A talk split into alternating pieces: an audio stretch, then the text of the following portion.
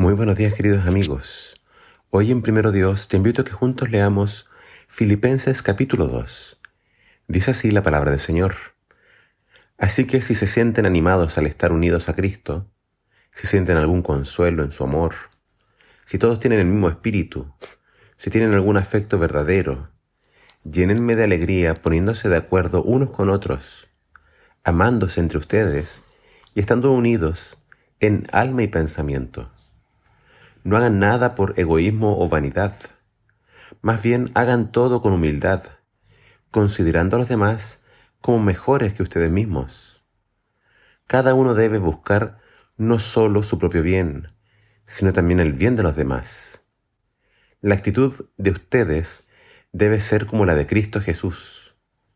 Aunque Él era Dios, no consideró esa igualdad con Dios como algo a que aferrarse.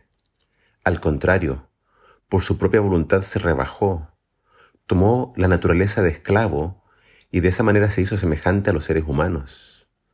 Al hacerse hombre, se humilló a sí mismo y se hizo obediente hasta la muerte y muerte en la cruz.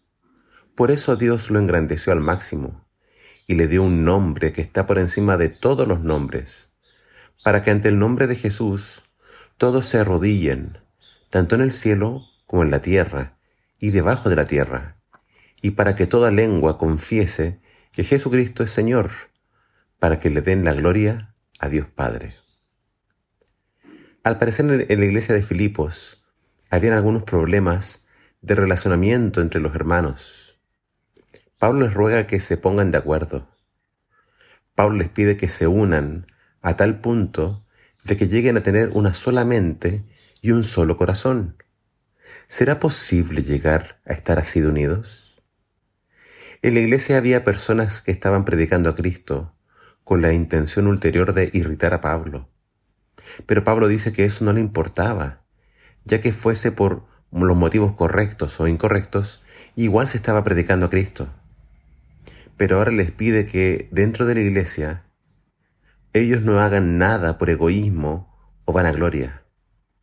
Es decir, a veces en la iglesia algunos podrían llegar a trabajar o servir al Señor solo para impresionar a otros o para recibir algún tipo de reconocimiento. Hay actitudes que destruyen la unidad.